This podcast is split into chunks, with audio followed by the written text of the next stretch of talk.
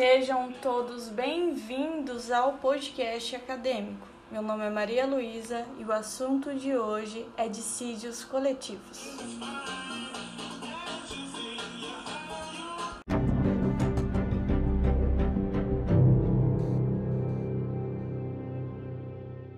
Funcionários da estatal Correios estão de greve desde o dia 17 de agosto.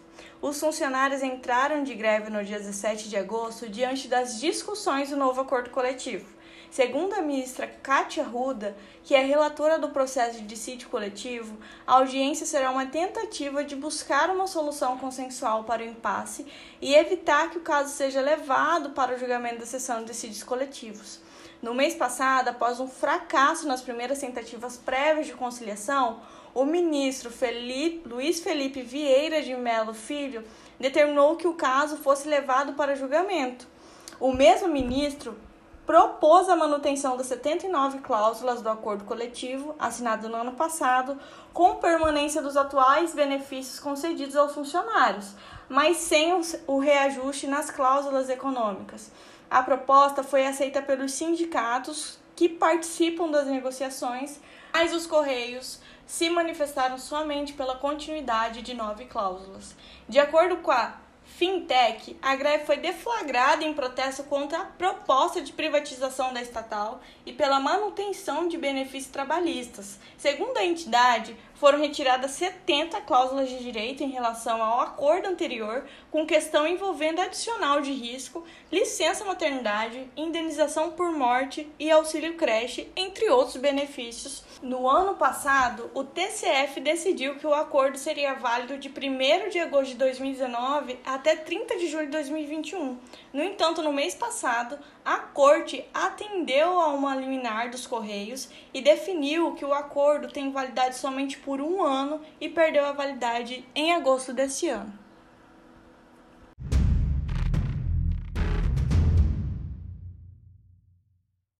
Diante dessa notícia, vamos falar com o acadêmico Ricardo Meira, que abordará sobre o conceito de dissídios coletivos, suas classificações, competência para julgar os dissídios coletivos, sentença e ainda tecerá breves comentários sobre a liminar que saiu recentemente do dissídio coletivo da greve dos Correios.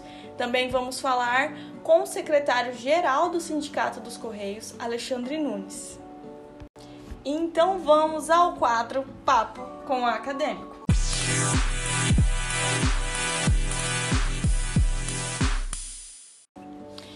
Seja bem-vindo, Ricardo. Muito obrigada por nos esclarecer sobre o tema de dissídios coletivos. Obrigado, Maria Luísa. Oi, pessoal do que está fazendo, que está ouvindo aí o podcast. É, eu fico muito feliz de estar aqui hoje e de trazer um pouquinho de conhecimento a todos vocês.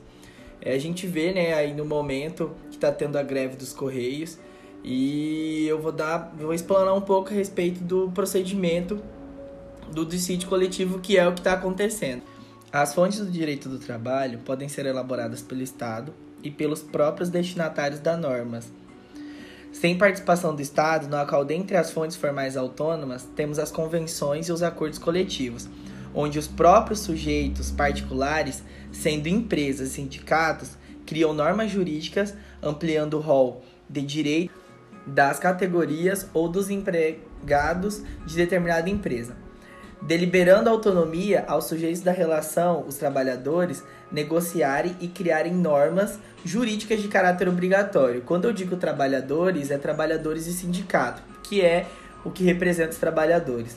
Podendo ocorrer que as partes, não chegando a um consenso sobre a instituição das normas ou a sua interpretação, sendo necessário a interferência de um terceiro, tornando-se uma heterocomposição, para criá-la ou interpretar essas normas.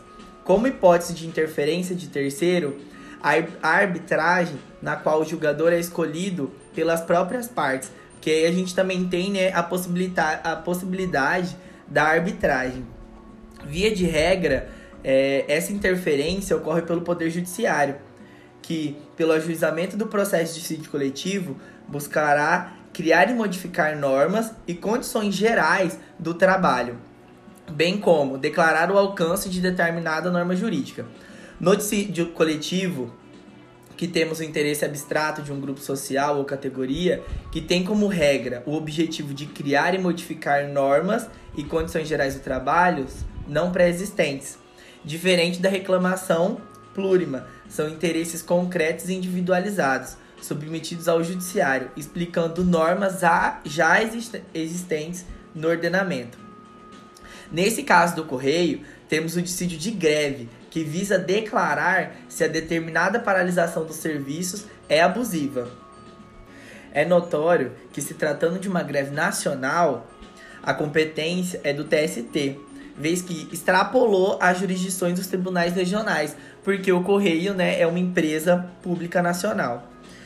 É, Para que seja ajuizado o dissídio coletivo, é necessário que as partes já tenham de forma prévia tentado solucionar o, pro, o problema com a autocomposição de forma total ou parcial, que seria né, a famosa conciliação, que as partes elas pudessem chegar a um consenso para que a greve não acontecesse, para que ela acabasse.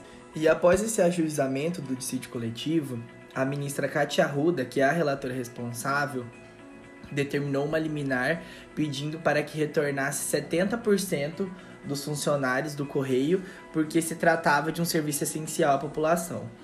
É, e agora aguardamos né, a, a sentença que vai ser julgada no dia 21 agora de setembro, no qual essa sentença ela vai ser uma sentença declaratória que vai julgar se a greve, se a greve está sendo abusiva ou não. Muito obrigada, Ricardo, pela sua disponibilidade, é, pelo seu esclarecimento aqui no Papo do Acadêmico. É, eu queria agradecer em nome de toda é, a comunidade acadêmica. É, tenho certeza que você nos ensinou muito aqui e eu espero te convidar em outra oportunidade para falar sobre outros assuntos. Eu que agradeço, Maria Luísa. No que você precisar, eu estou disponível. Muito obrigado, viu, pessoal?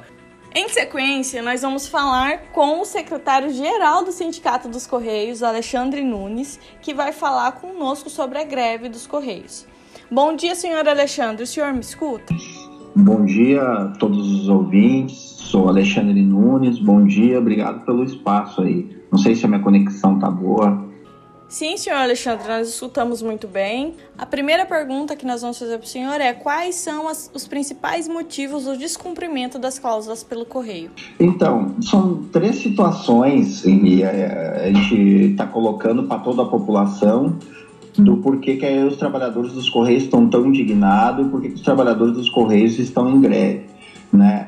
É, começa é, com o início da pandemia e a forma irresponsável que a direção dos Correios está tratando né, a, a pandemia.